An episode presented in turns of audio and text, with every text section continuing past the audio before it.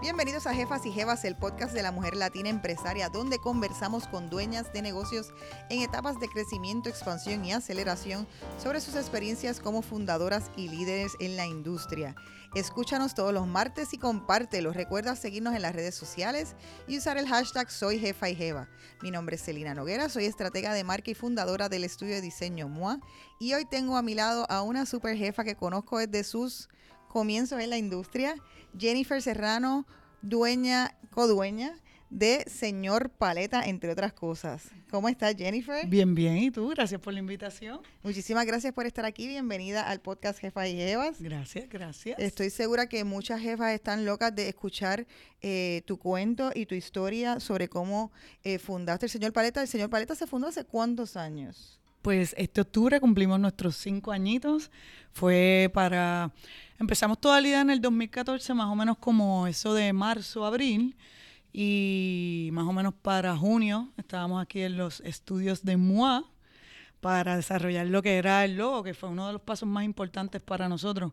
Cómo íbamos a presentar esta marca a, pues a los fans y a los futuros clientes.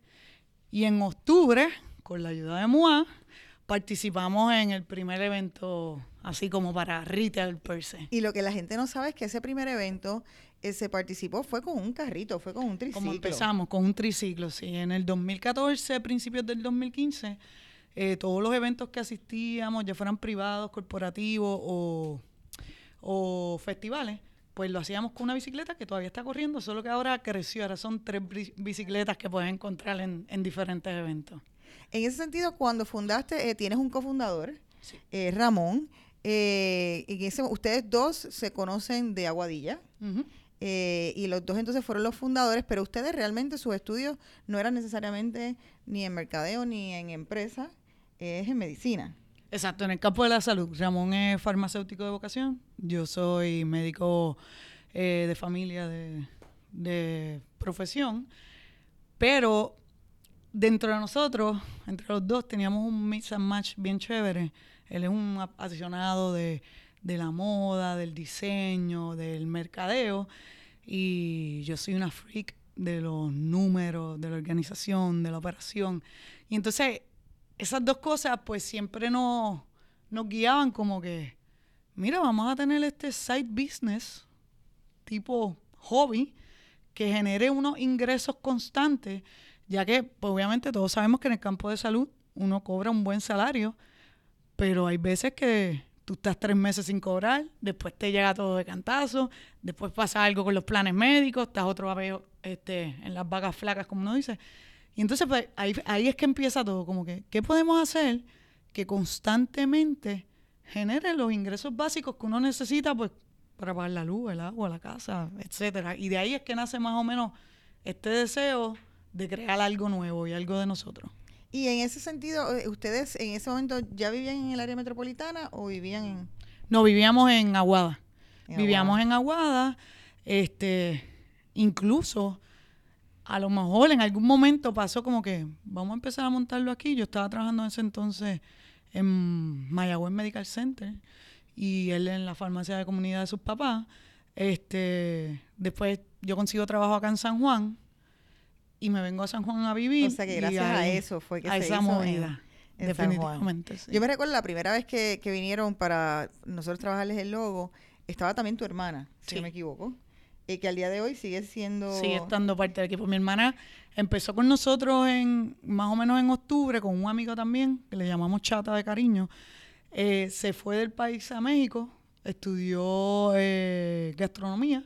¿Tu hermana? Mi hermana. y luego regresa y es parte del equipo de señor Paleta nuevamente. Y entonces, ok, en esa primera ocasión se lanza con el carrito, pero ustedes estaban produciendo, sí, las paletas. O sea, siempre ha sido un producto de ustedes, ha sido una receta de ustedes. ¿Cómo fue un poquito de ese inicio y ese proceso de, de, hacer el producto? Eh, como quiera, hay unos permisos envueltos. Eh, ¿Cómo fueron esos procesos? Pues mira, más o menos cuando empezamos con la idea en abril, antes de, de nosotros visitar MOA y decir, mira, esto lo vamos a hacer en nuestro negocio, pues nosotros por Amazon. Pedimos unos moldes de estos de congelar que tú le pones el palito y esperas las 12 horas en el freezer. Y empezamos este try and error de diferentes mezclas. Eh, y la dábamos a los vecinos y a mi mamá. A mí nunca se me va a olvidar cuando intentamos hacer la de Strawberry Cheesecake, que ahora mismo es mi paleta favorita y una de las más vendidas. Y yo voy bien pompeada así donde mi mamá. Mi mamá es súper dulcera. Ella te puede cambiar un arroz con habichuela por una caja de donas. Y yo voy y yo digo, si tenemos el approval de mi mamá, esto va a ser un palo. Y llegamos y mi mamá me mira y me dice, "Mm, esto sabe a huevo. Las primeras recetas que nosotros habíamos hecho tenían huevo. La mezcla tenía huevo. Este, y Back to the drawing board. Eso era como que, no, y de verdad yo me frustré un montón. Yo dije, contra, a lo mejor le estamos invirtiendo un montón de tiempo tratando de hacer algo que nosotros no sabemos nada. En ese momento no estabas invirtiendo como quien dice dinero, más bien No, era tiempo. Era tiempo. Y obviamente los dos teníamos un full time job. O sea, que eso era a lo mejor yo en el hospital 10, 12 horas, él trabajando 8, 10 horas, para después sacarle el tiempo en mezclar, congelar, ver cómo se quedaba. Así que para mí fue frustrante, pero para Ramón eso fue como que fallar de primera, fue como que el reto de, ok, pues hay que darle más duro, hay que hacerlo mejor. Hasta que ahora tenemos, y si no me equivoco, es la tercera paleta mejor vendida ahora Y mismo. esa fue la una de las primeras. Una de las primeras. Entonces, en ese contexto, cuando entonces deciden, ah, pues ahora vamos a alquilar este espacio. Alquilaron primero el espacio en Viejo San Juan. Sí, en Viejo San Juan, nosotros, donde estamos actualmente, nosotros alquilamos ese espacio solamente para producir y poder cumplir con los eventos, ya que la ley de Puerto Rico de salud te requiere eh, unas medidas eh, de sanidad para tu producir alimentos y obviamente la cocina de tu casa no, inclu- no, no, no está cumple incluida. este, con ninguno de esos parámetros. Así que conseguimos este espacio que a mí me encantaba eh, al precio que estábamos buscando y ahí empezamos a producir ya más o menos a finales Ese de... era donde está hoy en día el, el espacio de retail que pueden consumir. La parte de. Yo me recuerdo que era como 20% era la parte de, de consumo y la parte de atrás entonces era donde fabricaban. Exacto, en 450 pies cuadrados nosotros producíamos, almacenábamos y vendíamos al cliente. ¿Y ustedes pensaban el Viejo San Juan, por qué quisieron hacerlo en el Viejo San Juan? ¿O ustedes pensaban que realmente ese era el espacio de producción y iban a vender en otro sitio? Pues verdaderamente desde un principio siempre queríamos condado. Desde que decidimos que iba a ser San Juan la primera tienda, pues dijimos, va a ser en condado. ¿Qué pasa? Para ese entonces empezaron a salir las noticias, no sé si tú te acuerdas, que íbamos a recibir 1.8 millones de habitantes en cruceros, de, de personas en cruceros. Y dijimos, pues San Juan está más cerca, vamos a movernos a Viejo San Juan. Y eh, nuestro enfoque completamente de mercadeo y todo esto en un principio era el turista. Y cuando abrimos la tienda, eh, nosotros recibimos más que el 20% de turistas. O sea, nosotros tuvimos que darle un shift a todo lo que era nuestra mente de, de mercadeo, de cómo lo íbamos a hacer, ya que nuestro, cli- nuestro cliente número uno eh, es el local. Es el local. Sí, en ese sentido, es una de las cosas interesantes es que hay veces que uno puede hacer proyecciones, te mandan a, hacer quizás algunos ejercicios de quién tú crees que es el cliente, y uno puede entonces eh, pensar, ah, pues no, el cliente es que el, el turista que va a estar en Viejo San Juan, que tiene calor, y, y me recuerdo eh, ver las filas desde el principio.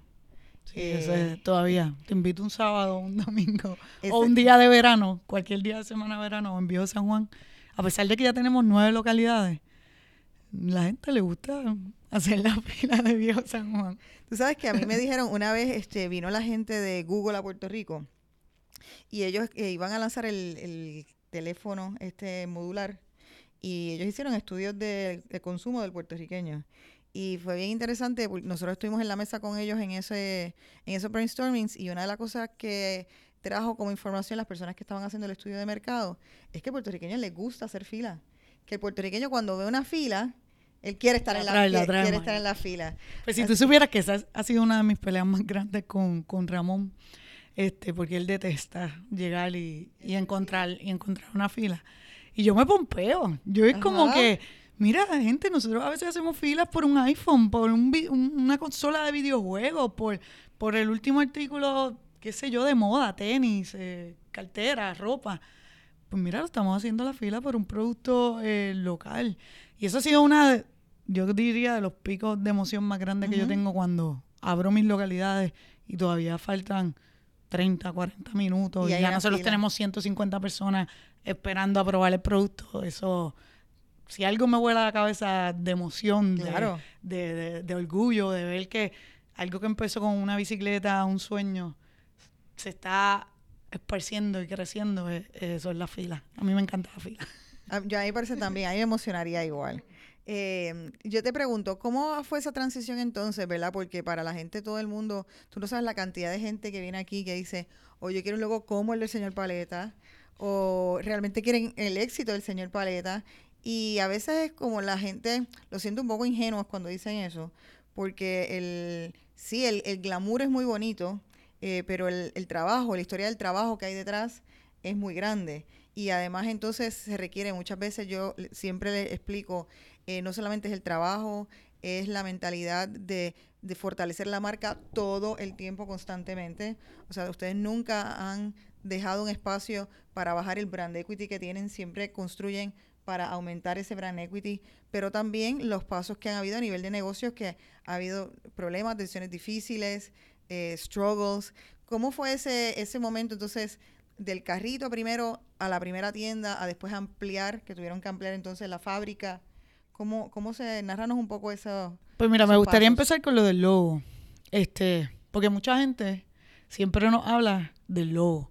Y verdaderamente para nosotros, desde el día uno, nosotros teníamos 15 mil dólares. Ese era el budget que teníamos. Y 8 mil se nos iban en equipo.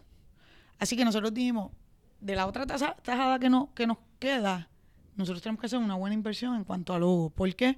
Porque el producto, sí en Puerto Rico se conocía, pero el producto, nosotros queríamos algo que la gente lo viera y no importa la edad y supiera que es un postre, que es algo frío, que es algo que te va a refrescar. Entonces nosotros siempre creemos que el logo es tan bueno como la idea que usted le haya dado al artista gráfico. En este caso fue ustedes.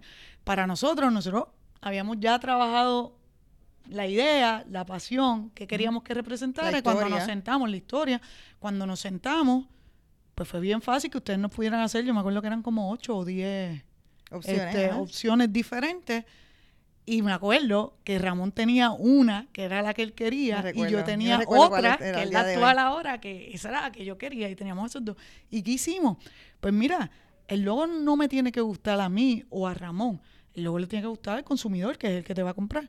Pues nosotros el otro día nos fuimos con esas dos tarjetitas, me acuerdo, Indescart, todavía las tengo, que, que ustedes nos dieron, y nos fuimos, yo a todos los empleados del hospital, le decía, ah. vota entre este logo o este logo. Y Ramón, en sus, sus compañeros, vota entre este logo y este logo. Y definitivamente el logo que tenemos ahora lo escogieron nuestros amigos y compañeros de trabajo.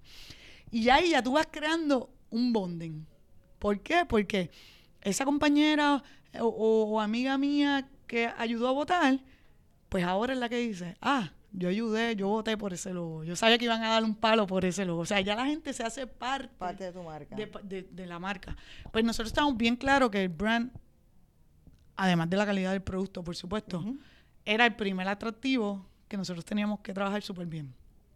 Lo otro que queríamos, nosotros somos bien pasionales los dos y nosotros todo lo que queremos contar todo lo que hacemos es que queremos contar una historia tras eso. Ya sea el sabor, ya sea el vehículo que usamos, ya sea en la tienda donde abrimos, ya sea los eventos que trabajamos, las colaboraciones, todo tiene una historia que contar. Yo, yo he dicho en otras ocasiones como que, mano, nosotros hemos, nosotros nos vamos a veces en un viaje tan chévere que esto lo deberíamos, todas las reuniones, grabarla, grabarla, hacer un tipo de reality que la gente este, pues lo vea, obviamente, ahí está el problema de confidencialidad y todas estas cosas, pero eso, entonces empezamos con el triciclo. Para ese entonces, cuando nosotros empezamos con el triciclo, estaba esto bien, bien pegado de los tríalos, de las bicicletadas, entonces pues Ah, ¿Por el, qué no? El, bicijangueo. El bicijangueo. Así que, ¿por qué no íbamos a hacer esto? Tenemos un producto que no nos estamos inventando, ya existía, simplemente le estamos dando un toque completamente diferente con algo que estuviera en la bicicleta. Y la bicicleta al día de hoy, no importa dónde yo la lleve, la gente la es el attraction número uno de la marca. O sea, es como que esta es la bicicleta señor Paleta. Y así empezamos. ¿Qué pasó cuando empezamos a tener auge?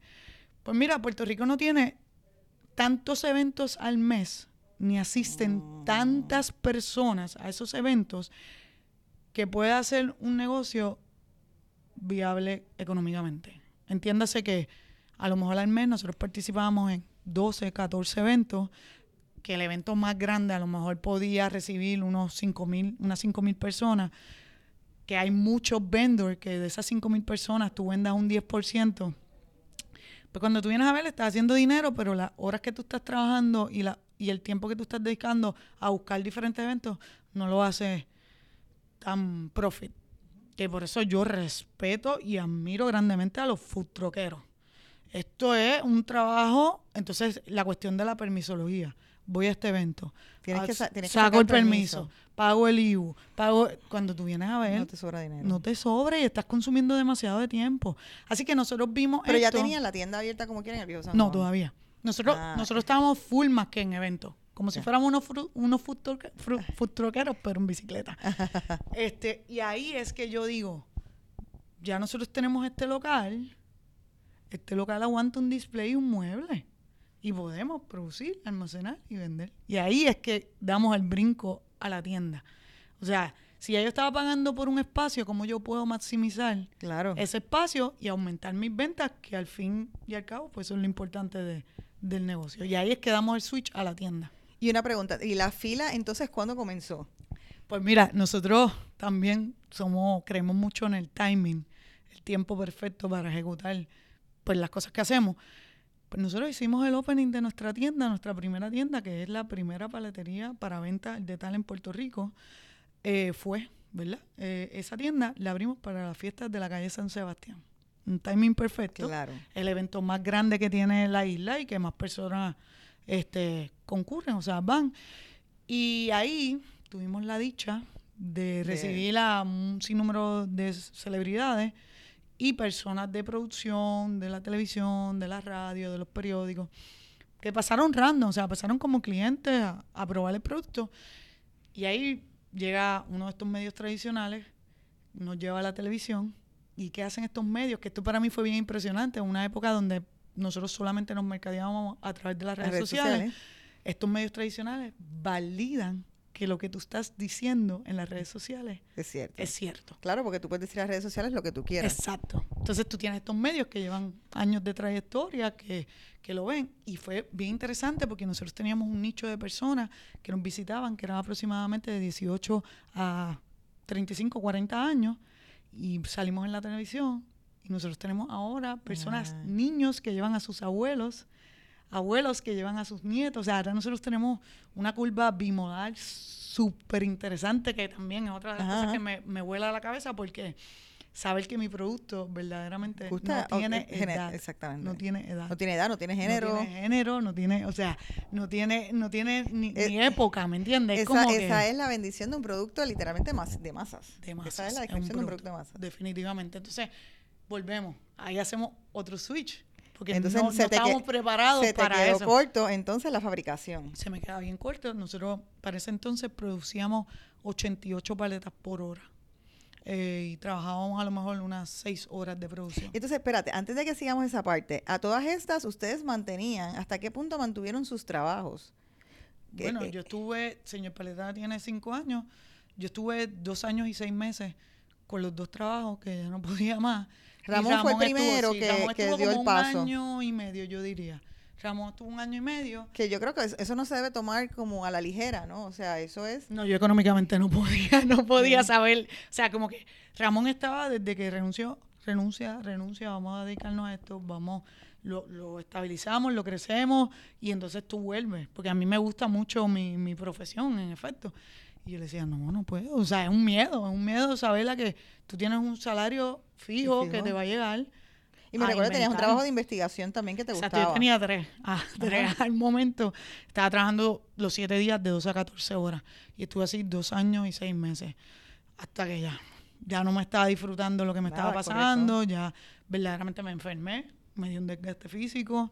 Este, estaba perdiendo mucho peso. Y nada, y Ramón me dijo, ya tienes que hacerlo. Y, y renuncié. Pero sí, estuvimos do- él un año y medio y yo como dos años y medio. Y, dos. o sea, que entonces, y la transición entonces cuando necesitan un espacio nuevo, ¿cuándo se da? Eh, nosotros más o menos para en el 2015, para yo diría noviembre, eh, estábamos un stroll. Si miran nuestras redes para ese tiempo, Era como que todo, todo el tiempo nos Sold fuimos out. sold out, nos fuimos sold out, como que disculpen, estamos sold out. O ya quedaban vamos a bien pocos cerrar, o sabores. quedaban dos o tres sabores nada más, bien pocas paletas. Este, y entonces, eso no es bueno. La gente, todo el mundo me decía, estás dando un palo. estás-". Y yo, no. Estoy molestando al consumidor porque él está sacando su tiempo para venir a mi tienda y yo no estoy haciendo. Nosotros llegamos a un punto que esto fue impresionante, que la gente se apuntaba en una lista por sabor y si yo les decía, mira, esta tirada va a salir en una hora, literalmente ellos llegaban a la hora y no nos daban tiempo ni a empacar. Eso la sacábamos de la máquina, la tiramos un envase como es el procedimiento normal y te la entregábamos así, una a una por lista. Y o sea, la gente estaba esperando una hora por una paleta. Eso, eso fue una locura. Eso es como si hubiera estado dando oro tú ahí. Casi, casi. No, la gente me preguntaba que, que yo le echaba a las paletas porque la gente estuviera tan juqueada. Entonces ahí, en la misma calle donde nosotros eh, tenemos nuestra tienda, una cuadra más abajo, la dueña de ese edificio me dice, que era uno de nuestros clientes, me dice, mira, yo tengo un espacio que a lo mejor tú puedes habilitar y, y hacer tu cocina más grande. Cuando lo vi, en efecto, sí podía hacer la cocina más grande y en noviembre nosotros no, no O sea, la aproximadamente como a los dos años. No, como a los nueve meses. A los nueve meses. Nueve, diez meses tuvimos que... Empezamos ya el trámite, nos, mu- nos mudamos al año, pero empezamos el trámite de habilitar ese, ese otro espacio. Que también entonces ahí hay problemas, eh, ese es un buen brinco inicial en el sentido de que entonces no solamente es el espacio que te hace más grande, es que necesitas más maquinaria, Más personal. más personal, necesitas más frutas. Me recuerdo que en un momento dado hubo un problema de, de dónde conseguían, porque ustedes tienen, tenían un, o tienen un commitment de conseguir frutas locales, pero entonces no daban abasto también. O sea que son varias situaciones que uno como empresario se va enfrentando, ¿no? Eh, no es un camino que es completamente lineal y, y hacia, y hacia arriba. Y ese problema todavía está, eh, porque obviamente después de María, pues fue un... Yo me asusté bastante porque tuvimos una merma súper brutal en los sabores a base de fruta 100% natural. Y todavía tú puedes ir a una tienda por decirte, vas aquí a la de Santurce y ahí puedo tener mango, pero vas a la de Viejo San Juan y a lo mejor no tengo, porque a lo mejor lo que conseguí fue 100 mangos y eso me dio para 280 paletas y las distribuí como pues yo Como- mejor como que sí. pensaba que podía distribuirlas. Y eso es uno de los problemas que, que nosotros a través de las redes hemos podido educar al consumidor. Por ejemplo, el consumidor no me puede llegar en noviembre a pedirme tamarindo, porque el season de tamarindo acaba ahora en agosto.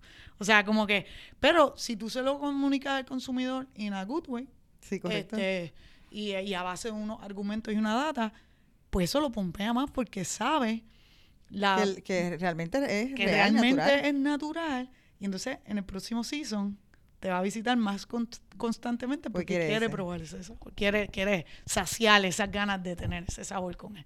Entonces, pues eso ha sido uno de los retos que yo diría más grandes y que las redes nos han ayudado a resolver. A comunicar. A comunicarlo. Ok, entonces después de ese, eh, abrieron la, la nueva eh, fábrica, vamos a llamarle. Eh, entonces, ¿cuál empieza a ser el, el próximo paso después Eh, de en eso? el 2016, yo no sé qué nos pasó a mí y a Ramón, nos volvimos locos y abrimos tres localidades. Eh, a, Porque un mes de diferencia. Es que los, dos ya, ya estaban trabajando full time ahí full y time. decidieron, espérate, tenemos que mantener Vamos, esto. Hay, hay que hacer esto realidad. Exacto. Sí, si ustedes part-time tenían un solo negocio, pues ahora obviamente Full tenían time, más tiempo en sus manos. Pues en el 2016, ahí abrimos nuestra segunda localidad, que fue en Ponce. Después abrimos Paseo Caribe y luego abrimos Lote 23. O sea, que en, a diferencia de meses, una abrió en septiembre, otra abrió en octubre y otra abrió en diciembre. La, la segunda fue el Ponce. Ponce. Y eso fue un palo. Esa apertura ha sido, yo, Yo me atrevo a me decir que es la mejor apertura. apertura que, que yo he tenido. Nosotros tuvimos seis meses non-stop y ese fue un reto porque recuerden que toda nuestra producción sale de Viejo San Juan. Entonces, no es como en Viejo San Juan, que si me dicen, se acabó la parcha y tenemos parcha, ellos bajan y le dicen a cocina, Corillo, necesito parcha. Ajá. Y la hacen y la van a tener en 45 minutos. Las paletas. En Ponce no es así. Ponce, la preparación y la planificación para inventario y transporte es mucho más. Nosotros no habíamos pensado en ese pequeño detalle. Así que teníamos un empleado que sigue con nosotros, que yo le digo que es el cangri. Ese hombre no dormía. Ese hombre era el encargado de estar Ponce, San Juan, San Juan, Ponce, Ponce, San Juan, San Juan, Ponce, todo el tiempo para poder suplir la demanda de tu Y en ese momento no tuvieron problema en suplir la demanda en los, en los dos locales, o sea, Sí, porque siempre- ahí de alguna manera sí, cuadruplicaste. Sí, este, siempre, siempre ese problema estuvo. Eh, ejemplo, los sabores de pasta, pues no tengo tanto ese problema porque yo las pastas las traigo de Italia, hago una orden grande porque la tengo que hacer de, de por sí para que sea costo efectiva. Y pues yo puedo suplir y mantenerlas bastante. Las de fruta, te, te puedo decir que yo he mejorado mi operación en a, a ese entonces ahora más de 90% y siempre pues voy a tener el problema con la fruta. Pero con las pastas no, pero sí, ayer el problema, Soldado San Juan, Ponce yo no me puedo ir soldado, no sé si saben, pero en los centros comerciales tú tienes que cumplir con el horario establecido por el mall Sí, no puedes cerrar. con inventario. No es que yo voy a quedarme hasta las 9 de la noche con la tienda vacía. Y eso era un, un- eso fue un reto brutal. A veces nosotros lo que ¿Cómo teníamos era más que un sabor. O sea, yo estaba teniendo un display prendido, una tienda abierta y lo que tengo es un sabor. O sea, y no a lo mejor un sabor, a mí me encanta, pero a lo mejor no es el más famoso, guanábana o algo así. Era como que, y nosotros, Dios mío, me van a multar en Ponce, me Ajá, van exacto, a multar como- en Ponce, pero pues por eso teníamos este y el muchacho, el cliente, y el cliente no se, o sea, el, el cliente, el end consumer, no se molestaba cuando veía eso, o sea, seguía apoyando. Siempre- siempre o lo veía como un, como un, ay Dios mío, tengo que venir la próxima vez más temprano. Que, lo- he tenido todo. Eh, teníamos el, el cliente que decía, mira, pero esto es bueno, lo felicito, yo vengo mañana temprano. El que te daba el aliento, el que Ajá. entendía la situación. Teníamos el otro que nos quemaba por las redes. Ah, esta gente se pone a abrir una segunda tienda y no sabe ni lo que está haciendo. Mira, ahora mismo me tiraba una foto de la tienda vacía. Y teníamos el otro que, pues, que te quiere decir cómo tú vas a correr tu ah, negocio claro, claro. no están haciendo las cosas bien, se tienen que preparar mejor. Pero verdaderamente, no sé si, si eso es una dicha o un don, pero Ramón y yo somos súper open a todas las críticas. A mí me encanta que me critiquen mis cosas porque hay veces que yo no me estoy dando cuenta de, de dónde yo puedo mejorar, en qué áreas puedo mejorar o no. Y las críticas me, me ponen como que, ajustate los pantalones y ponte al día. Así que nosotros lo cogíamos todo in a good way. Ramón y yo teníamos un nivel de estrés horrible. Exacto, quiero, quiero, quiero, quiero, quiero hablar un poquito de eso, exactamente. Era, era, er- era bien estresante porque los muchachos se estresan, ellos son los que están cogiendo como que el, bat- el batazo. Tengo la co- cocina, hay una, las máquinas cumplen también con un tiempo de operación, hay que apagarla, hay que darle descanso. Ujú. O sea, eh, eh, no le estoy dando el descanso. Cuando, me- cuando esa máquina me va a rebotar, a pelear de que, mira, no me estás apagando, no me estás dando el mantenimiento por seguir la, la producción. Los muchachos, yo invito a todo el mundo que quiera ir a mi cocina, podemos hacer una cita. Esto no es un proceso este, fácil, esto es fuerza, de pie, es cortando, es apretando. es- o sea, es, es un trabajo cansón. Los muchachos yo digo que yo tengo el mejor equipo del mundo porque cada vez que tenemos una apertura, esos muchachos trabajan todo el tiempo que nosotros necesitemos y entre ellos mismos se comunica. Pues mira, yo me quedo esta noche, vete tú para que descanses y tú te quedas mañana y así podemos correr la... Nosotros trabajamos 12 horas de operación diaria y así podemos mantener todas las tiendas ahora mismo que tenemos. Y en, en ese momento que, que abriste la, ese año en particular, que abriste las tres tiendas simultáneamente, ¿cuáles fueron los problemas, el problema o los problemas mayores que tuviste eh, en ese momento que tuviste que ajustar cosas para... Bueno, primero, el, el, el, el prim- el problema principal de, de adquirir el producto, la materia prima, eso fue horrible. Porque El- ustedes en ese momento, no sé, todavía ustedes siguen comprando directamente al agricultor ¿no? aquí en Puerto Rico. aquí en Puerto Rico. Sí. Y eso ha sido como un compromiso que tenías que obviamente tiene un, un backlash en el fondo de pues si, si no hay, si pasó algo ese, ese día. Pues ahí Eh. lo tuvimos que resolver, que ejemplo, si mi distribuidor de parcha no tiene, pues entonces ya yo tengo que ir a estas compañías de alimentos que te venden eh, esta distribución. Pues ahí tuvimos que empezar a resolver, pero siempre nuestra primera opción es el agricultor directamente. Nosotros vamos a las fincas a buscarlo. O sea, para que él no gaste en... Si él tiene que venir a San Juan o algo y me quiere hacer el favor, pues perfecto. Pero nosotros, ese es el compromiso que nosotros tenemos para que él no tenga que diluir sus ganancias. O sea, y la pueda tener la ganancia y obviamente pues darme un mejor precio a mí que, que, que al final pues también nos beneficiamos pues los dos. El segundo problema, que ese sí que fue como bien heavy, fue la cantidad de personas que nosotros tuvimos que reclutar con el poco tiempo que teníamos para dar adiestramiento. a pesar que la venta del producto es bien sencilla, es, tengo estos sabores, toma esto, pero no es tan sencillo, tú tienes que conocer sobre las alergias, el producto, cómo se hace, qué contiene. Y entonces estábamos bien cortos de tiempo para poder Adiestrar. adiestrar. Era, no éramos las máquinas de reclutar. Por ejemplo, yo ponía un post, necesito empleados para esta localidad. Chique, nos llegaban 5 mil, 3 mil resumés. No hay manera ¿Cómo que yo pudiera. hacer todo eso? Yo no podía, no podía eso. Yo no podía, o sea, leerlo. Para ese tiempo no teníamos departamento de recursos humanos. Así que esta servidora que está aquí era la que veía todos los resumés, descartaba, añadía, descartaba, añadía. Ramón los pasaba por segunda vez. Ajá. Y entonces los llamamos a entrevistar. Y eso sí que fue un reto. Eso, es- eso Ese fue. que toma tiempo, consume mucho tiempo, Sí, ¿no? no, yo no dormía, literalmente. Yo hacía todo, todo mi trabajo por el día operacional y todo que tal. Una vez cerraban las tiendas, me tiraba en la cama porque no aguantaba los pies, con la computadora aquí encima, a los resumés. Ramón, chequeate este, Ramón. Y estábamos así todo el tiempo, como que ese fue un reto, pero heavy. y heavy, día de hoy se sigue haciendo un reto Sí. ahora sí. Pero ahora hay un departamento de recursos humanos que se que, encarga. que pre-escrinea. Sí, y ya ellos tienen un timing, ya ellos, ya ellos conocen las temporadas que nosotros necesitábamos reclutar y eso, y entonces ya, ya es mucho más estructurado. Por ejemplo, ahora esta es la época que más reclutamos.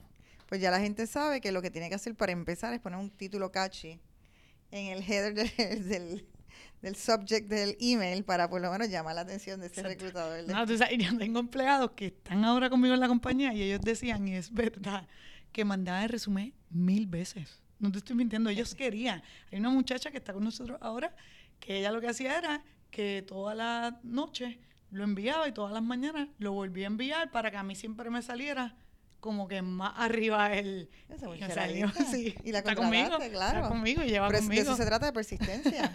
Sí. ok, entonces pues pasamos a- de esa etapa.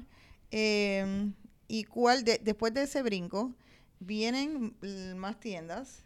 Pero todos, los, todos los años hemos mantenido este, las tiendas hasta este año que fue el brinco al municipio 79. hablando. Exactamente. Ok, pero entonces, eh, hablemos un poco entonces de eso. Eh, siempre, interesantemente empezaste diciendo que siempre querías tener tienda en condado y esa fue entonces una de las que abre el año pasado. El año pasado, en noviembre, El sí. año pasado, ¿cuántas tiendas abriste el año pasado? El año pasado yo abrí Plaza Carolina y Condado 2. Y entonces eh, empiezan, hace tiempo está la idea de, de Estados Unidos. Desde que empezamos, como Exacto. que queríamos... Estados Unidos. Estados Unidos. Ok, entonces eso me lleva a la pregunta de la franquicia. Tú no sabes cuánta gente aquí ha venido a decirme, y esa gente vende franquicia, conéctame con ellos que le quiero comprar una franquicia. Que ese sería como, yo tengo a esta gente que no tiene una marca tan sólida aquí y tiene franquicia. El Eh, puertorriqueño es loco con la franquicia, es, es algo bien interesante. Incluso nosotros hemos participado de, de programas y proyectos. Todos los años asistimos a la convención de franquicias que se hace en New York. Y estamos ready, tenemos ya, se puede decir, los manuales, proyectos, están unas revisiones legales, es lo que faltaría. ¿Por qué no se ha hecho?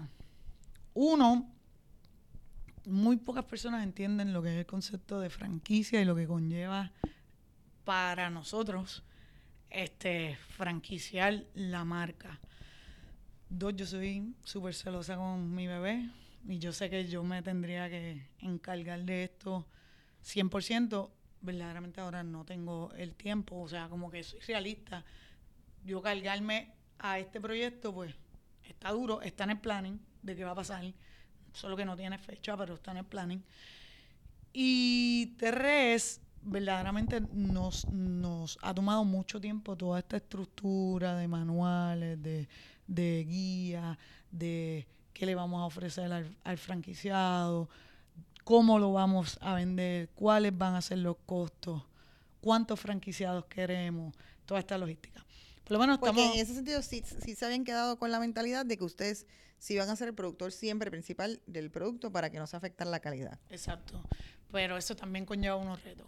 Pues entonces, ahora... Sí, haces una franquicia por alguien te quiere comprar franquicia en California y que... y es un problema. Pues ahora le dimos otro, otro. Otro giro completamente que creo que, pues, que va a ser más eficiente.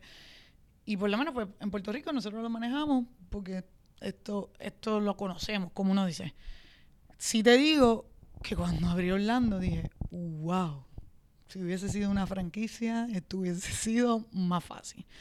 Y ahora tenemos una oferta fuera del país que de seguro de hacerla por la distancia y logística que lleva el proyecto, van a ser con franquicia. Así que si me dicen una fecha, a lo mejor a finales de 2020, principios de 2021. O sea que sí sigue sobre la mesa esa, esa idea. Siempre, siempre, siempre también ha estado. Lo que pasa es que se quieren preparar bien. Sí, no queremos hacer un papelón. esa es la realidad. Esto conlleva mucho, mucho tiempo de los founders.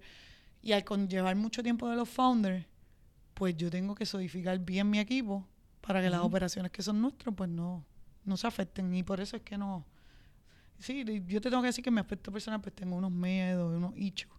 Pero he tenido miedo en todo, así que creo que es parte de lo que ya es parte de mí.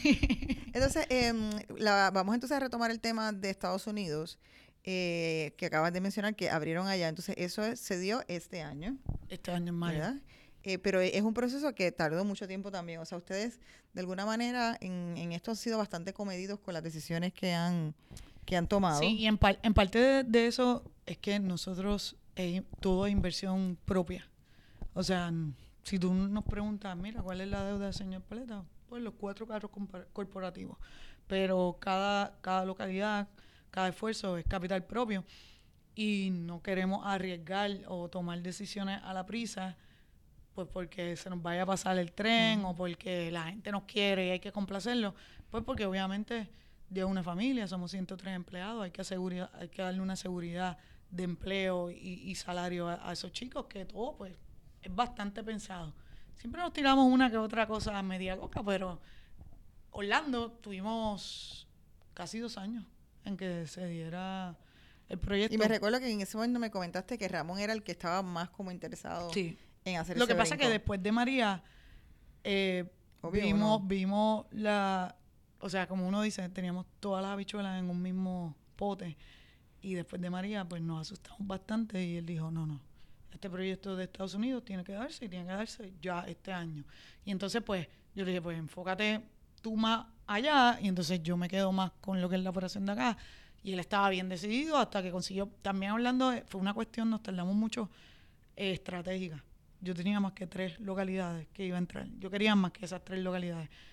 Y obviamente la gente dice, no, que señor Paleta, señor Paleta en Estados Unidos es nada. O sea, la gente tú vas con una presentación bien linda, con unos números espectaculares, pero ¿quién es señor Paleta? Ahora... si la inversión entonces en publicidad y mercado, entonces hay, que... Es eh, carísima. Eh, Nosotros ha sido la inversión más grande que hemos hecho hasta el momento. Y aunque no lo creas, el estadounidense no sabe lo que es una paleta. Y nosotros no queremos traducir mm. paleta a Popsicle. Primero es una marca registrada, Popsicle.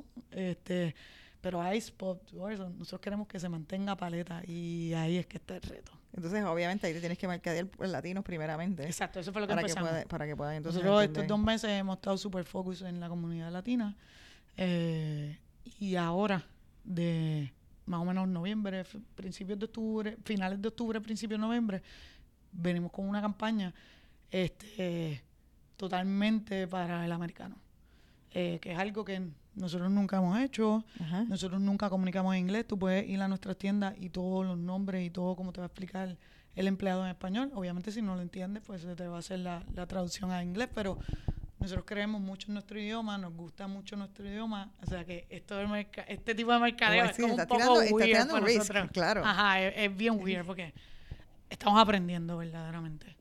Pero ahora tenemos a alguien parte del equipo que, que se va a manejar todo esto de la traducción in a good way de la marca. Y en ese sentido, eso entonces los obligó a hacer otro cambio también importante que no hemos hablado, que es el cambio en la planta. Y en el equipo, en los dos.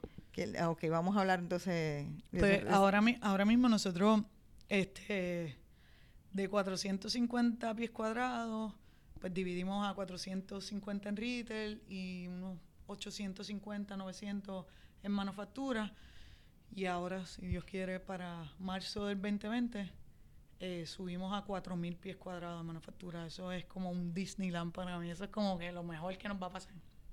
Porque se hace este cambio, pues estamos en un stroll de almacenamiento, de logística, Viejo San Juan no es fácil. cada Entrar y que- salir del Viejo San. Juan. Eh, no, Y ahora imagino con las protestas también por eso haber no sido... hay, eso fue un reto también, no, no hay zona de carga y descarga, es bien limitada la zona, o queda bien lejos para el tipo de producto de nosotros que, que tiene que ser algo rápido. Este es, es- en verdad yo digo a veces, wow, ¿cómo nosotros hacemos esto de verdad? Entonces, entrar los camiones, ejemplo, yo simplemente hay suplidores que yo no puedo tener porque pues no han habilitado su, a un vehículo más pequeño y pues por la logística de Viejo San Juan pues no pueden entrar sus camiones a, distribuirnos. Entonces pues, eso nos obliga a nosotros a tener que ir a sus manufacturas a, a buscarlo, para cargarlo. O sea, es, es- es bien complicado. Pues ahora tenemos este nuevo proyecto que es bien excited, primero porque yo lo veo para muchos otros proyectos y segundo porque pues verdaderamente nos convertimos en la primera manufactura de helados en la isla. Todo lo, lo que es productos helados más allá de los locales, las heladerías locales que tienen los pueblos, o sea, que hay en Puerto. Rico. Sí, sí, es, es de la manufactura. O sea, tienes una, un edificio que era de Britco. de Frisco, exacto, Eh, y que va a ser ahora completamente pues de manufactura y con una visión de, no sé, los que han ido a Ben Jerry's en Vermont, pues tú, tú, tú coges un tour. Ajá, Ese es ese- proyecto más grande, eso es lo que yo quiero, que tú cojas un tour y que seamos... Y es parte de la experiencia de lo que hemos hablado, de que ustedes siguen todo el tiempo creando una experiencia, no es solamente la paleta, es, es todo este esto que está atado a la marca. Sí, nosotros, nosotros decimos que nosotros no marca. vendemos paletas, sino que vendemos experiencia. Te vendemos experiencia, ya sea desde el servicio, desde los uniformes de los chicos, desde el look and feel que tienen las tiendas, el logo, el vibe que te transmiten los muchachos, hasta el momento en que tú Que te la pones la paleta en tu boca y... Como ese momento que esperabas. Exacto, Es como que ese momento es el cherry on top en, en- en cualquier postre. Y entonces, pues, nosotros somos, nosotros tenemos eso bien claro, que nuestra cultura operacional es como que uno de los mos que, que lleva, que ha ayudado al crecimiento de esta Y compañía. en ese sentido, eso que dices de que ustedes no contaron con eh, capital externo, sino que, o por lo menos que no tienen deudas, eh, eso es para muchos empresarios que pueden estar escuchando, eso es eh, casi extraño. Es una locura. Los contables, cada vez que decimos, no, vamos a pagarlo nosotros, y él, ¿cómo? ¿Por qué van a hacer esto? O sea, es un riesgo. Cuéntanos un poquito exacto, ustedes em, después, ¿qué, qué formación tienen luego? ¿Ustedes hicieron algún programa de aceleración? O sea, ¿tienen mentores? ¿Cómo toman estas decisiones? Bueno, verdaderamente yo creo que, que todos los programas de aceleradoras en Puerto Rico nosotros los lo hemos hecho para el Guayacán, eh, hemos participado en uno que se llamaba Travesía al Éxito Empresarial, también tenía este, mentoría. Nosotros tenemos nuestro grupo de mentores, que son aproximadamente cuatro personas. Eh, nosotros estamos con totalmente, o sea, yo, yo creo que Ramón coge educación continua como cada dos meses. Yo cojo por lo menos tres veces al año. O sea, nosotros la educación y preparación es súper importante. ¿Por qué hacemos esto a pesar de que todos los contables y todo el mundo te dice que no arriesgue tu capital, tu cash flow, como uno dice, para estas cosas? Pues mira, verdaderamente, como esto empezó como un size business, nosotros el hecho de endeudarnos más allá de las deudas que ya tenemos por los estudios, es sumamente este, importante, no, es, claro. no es nada divertido. Así que siempre que podamos, pues evitamos tener una deuda más allá de la del estudio, que es grandecita. En ese sentido que hablas de, vamos a hablar un poco eso de la educación continua, eso me parece fascinante, que digas que lo cogen tan a menudo. O sea, cuando hablas de eso, ustedes van a seminarios fuera de Puerto Rico, eh, son cursos online, eh, ¿qué, qué cosas han sido las De más todo. importantes para ti? Eh, verdaderamente nosotros eh, vamos a convenciones súper clásicas que se hacen todos los años. Nosotros asistimos todos los años a Chicago a dos convenciones que lo mejor es que las hacen back to back, así que nos podemos quedar la semana entera y cogemos las dos. La otra que hacemos que es la de franquicias, que es en Nueva York. Vamos todos los años también, llevamos dos años asistiendo desde que empezamos a- a, desarrollar el proyecto. En Puerto Rico, eh, la Cámara de Comercio y Exportación y ay, otra compañía, Desarrollo Económico, hacen, eh, eh, ay, es que yo le- ellos tienen un nombre como excursiones, donde llevan Misiones empresas- comerciales. Misiones comerciales, la palabra. En donde ellos te llevan y te llevan a una charla y a un entorno de empresarios de otros países y otras y otras visiones. Nosotros asistimos también a esas y cogemos cursos online. Nosotros pagamos unas suscripciones en unas compañías que te mandan unos videos y unos cursos anuales y los compartimos con el equipo de trabajo también. O sea que esto, la educación es fumosa. Recuerda que nosotros, este no es nuestro campo. o sea, nuestro campo es la salud y en los últimos cinco años hemos hecho administración empresa, recursos humanos. he hecho ya maestría, doctorado. Que está en el bucket, quiero hacer una maestría ahora, así que. En empresarismo. en un MBA, sí.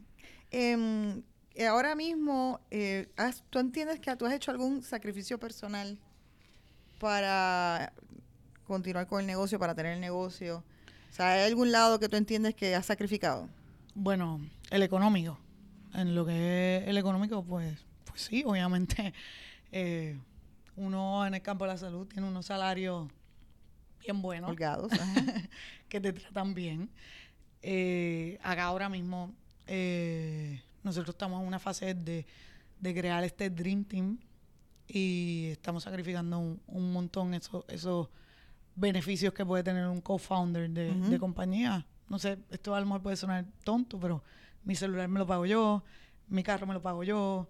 Eh, o sea, como que yo no cojo estipendios de, de luz, agua, internet, nada de estas cosas. Y tengo un salario mínimo que es para pagar, obviamente, eh, mis necesidades. Eh, además de eso, siento que el sacrificio, obviamente, de las horas que uno puede trabajar en un día, porque en un día yo lo puedo tener libre, pero el otro día a lo mejor llevo ya 16, 20 horas este, pegadas. Pero es bien, bien diferente porque antes lo hacía, ahora lo hago. Eh, antes lo hacías para otro, en teoría, porque la, educación como quiera de la salud se acostumbra a romper noches. Por eso, antes yo trabajaba 32 días, 32 horas en un día. O sea, como que me tocaban guardias cada tres días de 24 horas. Que yo ahora mismo eso no lo veo como un sacrificio, incluso a veces siento que, que tengo más tiempo libre que, que nunca. O sea, porque antes, yo creo que eso es parte, igual que Ramón, como nuestras profesiones requieren tantas horas de trabajo diarias, pues acá sí, el negocio requiere un montón de horas de trabajo diarias también. Pero quizás no las sientes tanto. Pero no las siento con la misma, con el mismo peso o cansancio, porque las puedo hacer o desde mi casa o desde la oficina. O, sea, es, es, mucho más flexible estar en un mismo sitio, pues trabajando todo esto. Y en la trayectoria completa que has tenido hasta el día de hoy, ¿cuál tú entiendes que es el, el problema mayor que, que realmente tú dijiste, wow, yo no sé si puedo salir de esta o cómo vamos a salir de este o o lo que te generó más angustia en toda la trayectoria? María. Eh, María para mí estaba, estaba pensando ahorita y que en el Bio San Juan no puedes poner planta. No puedo poner planta, exacto. Todavía al día de hoy. ¿Qué hicieron? Pues mira, María, aunque tú no lo creas, nosotros a los 12 días pudimos ya empezar a trabajar gracias a la hacienda Mid Center. Ellos nos dieron un espacio donde pudimos trabajar con ellos en la cocina, producir, almacenar. Ellos tenían planta sin ningún costo y sin conocernos personalmente. O sea, nosotros los admiramos a ellos por su negocio, su producto, y ellos nos admiraban a nosotros por nuestro negocio y producto. Sí, una amiga que yo tenía, que yo siempre he dicho que mis amigos son los mejores, pues trabajaba para ellos y ella le dijo, mira, tengo estos amigos con un problema, no sé si podamos ayudarlos, y ellos me llamaron y nos ayudaron. Es una bendición. Una bendición. Si no hubiese sido por ellos, de verdad, de verdad, ya yo estaba en un punto de... De que tú dijiste ya a colapsar. sí, ya yo, ya yo estaba planificando cómo le iba a decir a los muchachos, esto no va a abrir. No olvidemos, Viejo San Juan está mi manufactura y nosotros no tuvimos luz hasta el próximo año en Viejo San Juan. ¿Y entonces qué hicieron todo ese tiempo? La hacienda. ¿Todo ese tiempo? Nosotros estuvimos en la hacienda un tiempito chévere. Después lo que hicimos fue que él nos llevó la luz en la tienda retail. Entonces lo que nosotros tenemos ahora como una oficina para los muchachos, que justamente al lado de la tienda, sacamos la oficina y pusimos la máquina pequeña que fue con la que empezamos nosotros a operar en el 2014. Y ahí hicimos como una mini, mini manufactura. Pero la luz se iba y venía todos los días, así que nos mantuvimos en la hacienda el mayor tiempo hasta que vimos estabilidad y y entonces, ¿en dónde sí había ventas en ese momento de María? Los centros comerciales. En los centros. Ah. Bien chévere, bien chévere. En los centros comerciales. Claro, pues entonces la gente Para incluso que no tenía casa iba. Exacto. Y, algo frío, o sea, el, hielo se, se, convirtió en un commodity. Exacto, mi producto, eh, algo que verdaderamente tú puedes costear, pues si te quieres dar un gusto de algo frío, pues dabas los tres dólares y te comprabas la, la paleta. Los centros comerciales, Viejo San Juan, vino a arrancar casi a marzo del próximo año y las tiendas eh, pequeñas como Lote y Paseo también. Lote empezó con un boom bien grande y después como que bajó. ¿Ustedes siguen con la tienda, con la tienda del Lote? Sí. Nosotros al momento seguimos con todas nuestras localidades, que son nueve ahora mismo. eh, ¿Cuál tú entiendes que es el asset más importante de la empresa? Además de los empleados, es la cultura operacional. La manera en que nosotros entrenamos, coachamos y trabajamos. ¿Y cómo, cómo has logrado eso? Porque eso es un pain para muchísima gente. Es un pain, sí, es un pain verdaderamente. Mano, yo no sé, yo creo que hablándoles con sinceridad, o sea, eso es nuestra familia y, y dejar dejándoles saber cuán importante es su servicio con cada una de las ventas para la compañía.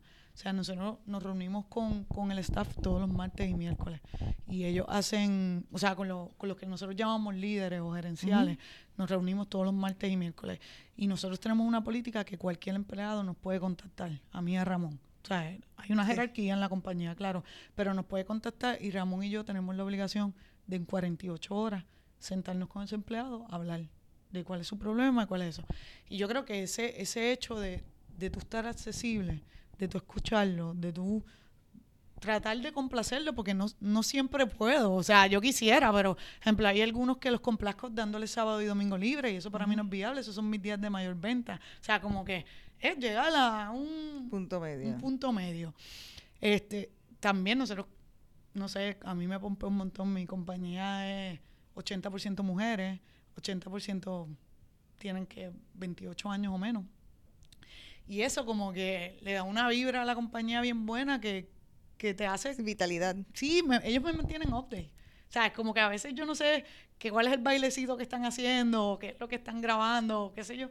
entonces te da esa vibra. Entonces esa comunicación entre uno y uno es... O sea, nosotros nos vamos con ellos a fiestas, nosotros por decirte más, el, el, el, jueves pasado tocaba la reunión de, de grupo de, del equipo de fábrica. Que vi que fueron y nos fuimos a, un barrilito y allí, allí le hicimos la reunión. O sea, es, es, salir de la monotonía, pero llevando obviamente el mensaje, ya sea de venta, de metas, de cumplimiento, de responsabilidad y eso. Es un reto, pero para nosotros es de las cosas más importantes. Yo quiero volver a un poquito al tema que hablamos del presente de mercadeo y la visión que ustedes han tenido. Yo creo que ustedes han, han hecho algo que bien poca gente ha logrado en Puerto Rico eh, de levantar a nivel de branding, o, en los tiempos recientes vamos a hablar, levantar a nivel de branding una empresa eh, y entender que, precisamente el valor más grande que ustedes tienen no es la venta del producto, sino es el branding. Eh, y a mí me ha llamado la atención la forma en que ustedes lo hacen. Em, ustedes por, por mucho tiempo, y creo que todavía lo hacen, de momento a un día eh, había unas paletas y llevaban paletas a, lugares donde no se las habían pedido, llevaban y regalaban, hacían activamente, me recuerdo hicieron un librito, o sea, han estado constantemente reinventándose en la forma en que, en que narran el producto, o sea, no se quedan en la monotonía de, de las fotos o lo que fuese, sino siempre están eh, internamente, o sea, no, no ni hablar de cuando salían a otras marcas, sino ustedes haciéndolas. Me gustaría que contaras un poco esa, esa visión porque eso es bien pues mira, yo creo que de lo más importante, pues no, sé si eso mucha gente lo sabe, nosotros no tenemos una compañía o una agencia que maneje nuestro mercado. Una pena para mí, pero sí. pero sí. pero nosotros pues no tenemos eso. Sí, nosotros tenemos consultores. Dentro de los consultores que tenemos, pues tenemos y, pagamos sí por unos servicios de artista gráfico, de fotografía, de pero nuestras mesas redondas para desarrollar ideas son bien casuales. O sea, como que son, son, nosotros Ramón y yo ponemos una idea, si nos dan el dedito para arriba, como uno dice, el dedito para arriba a los muchachos, pues entonces empezamos a desarrollar. Y para nosotros es bien importante porque nosotros en todo momento queremos como este feeling de realidad, de que esto está pasando, de, de cómo nosotros nuestro hashtag, que es diviértete en lo que hace, lo traducimos en el mercadeo. O sea, Ramón es una persona súper apasionada de, los filmes, de, esto de, grabar, de la producción, de televisión. Pues mira, el año pasado trabajamos unas animaciones y, eso, y eso, eso fue un proyecto, como un proyecto del personal, lo pudo traer a una mesa a discusión de todos y hacerlo una realidad. O sea, es como que algo, o sea, no sé, es como que volvemos, creo que es parte de la educación que cogemos en cuanto a lo que leemos, vemos. Le puedes preguntar a cualquiera que coja una, una pase por el proceso de entrevista de, de nosotros, cuando llegan a, a, la silla, yo le digo, ¿cuál es tu marca favorita? Y aunque no lo creas, las marcas más grandes están Adidas, Nike y, y Apple pues ¿qué nosotros hacemos? Nosotros miramos esas marcas, son marcas que nosotros nos gustan, nos apasionan, las utilizamos. ¿Cómo ellos hacen para poder cautivarte? Pues nosotros lo queremos hacer con eso y una de nuestras metas más grandes es no vender paletas, es, es convertirnos en una compañía de medios que vende paletas. O sea, y si tenemos esa mentalidad, pues todo eso. Pero es bien difícil a veces, por ejemplo, con los consultores, ellos dicen, eh, eso no va a salir o eso no es lo normal, o esto. Exactamente, pues entonces ahí, cuando ellos me dicen no, ahí es, como, yo digo, ok, pues este proyecto que vamos a traer, porque es salirnos de, de lo tradicional, porque ahora mismo tú necesitas divertir a tu público para que tu público cree pasión por tu marca. Claro. Y, y, esa es como que nuestro, nuestra línea. Y muchas veces confundimos divertir con regalar o, hacer ofertas o, paquetes. y eso, no está mal, eso, o sea, eso es necesario porque es necesario. Sí, pero eso, es más ventas, eso no es. Esa es la manera fácil. Uno, yo digo como que la manera fácil es cómo yo divierto esto. Pues nosotros creemos mucho en las colaboraciones y nuestro mercadeo pues se basa mucho en metas de, de colaboraciones, de compañías y eso. Eh, yo creo que vamos a, pasar un poquito a la parte ya de rituales eh, y hablar un poquito entonces en esta, en esta ocasión un poco de ti. Eh, primero, para hacer la transición, voy a preguntarte, ¿qué te quita el sueño? Mira, me quita el sueño eh, la inestabilidad a veces económica que podemos tener o política de, del país. Porque eso afecta no solo, por decirte ahora, lo que vivimos de las protestas y eso, nosotros tuvimos una merma en, en venta y, increíble. Y no solo eso, sino que los proyectos que uno crea a través de unas leyes que ya están establecidas o unos incentivos que ya están actuales, pues te los aguantan porque pues dejan de aparecer por esta inestabilidad económica o política que tenemos. Vamos a, pensar que se va a empezar a estabilizar la, cosa ahora. Esperemos. ¿Te consideras extrovertida o introvertida? Mm. Esa es la contestación, pero no la voy a decir. Yo diría que extrovertida. ¿Tú crees? ¿Cuál es tu definición de un domingo feliz? En la playa. Me encanta la playa, es parte de mí. No viviría en ningún país que no tuviera playa. ¿Haces networking? Hago mucho networking. Eh, ¿Qué le aconsejas a, las mujeres a que en dónde hagan networking? Pues verdaderamente yo hago networking a esas personas en esas actividades que yo pienso que son personas que yo no puedo alcanzar o a través de las redes o a través de un contacto o a través de una llamada. Así que entre más difícil tú creas que tú puedas alcanzar a esa persona, pues ese es el lugar que, que va. Tienes que ir entonces a un, pero a un lugar social o una actividad como profesional. A veces me voy de stalker a un lugar, a algún restaurante, porque sé que hay alguien que, que puedo conocer ahí. O sea, yo he hecho, para que tú tengas una idea, ¿te acuerdas que mencionaste ahorita de la investigación que yo hice? Pues por lo menos esa doctora yo llevaba escribiéndole aproximadamente como tres o cuatro años.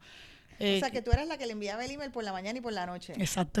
y entonces no me contestaba, no me contestaba. Ella fue a darle una charla. Cuando terminó la charla, yo me acerqué donde ella y le dije, mira, que me gustaría conocerla, yo quiero trabajar con su... Y se convirtió en mi mentor por cuatro años. Tuve mis publicaciones en medicina gracias a ella. O sea, como que es eso, es donde tú creas, tú tienes que ir a esa charla donde tú sabes que tú no vas a aportar nada, que tú vas a recibir pero lo otro interesante que estás diciendo es también saber quién es el mentor que tú quieres. Definitivamente. esa persona que, porque yo he visto mucha gente un poco sin ninguna idea de quién es quién. Y eso es malísimo, eso es malísimo, porque si tú no sabes o tú no admiras a nadie. Correcto. Pues entonces tú puedes ir a un networking para aprender. Pero por lo menos yo los networking que voy es, que quiero que me den algo. Yo quiero, tú sabes, yo quiero algún intercambio, yo quiero algo. Yo sé que, que mi aportación puede ser a lo mejor cero, porque pues, no, soy una persona que, puede atribuir mucho, pero lo que yo voy a recibir es tres veces más grande de lo que puedo aportar. ¿Cuánto tiempo le dedicas diariamente a social media?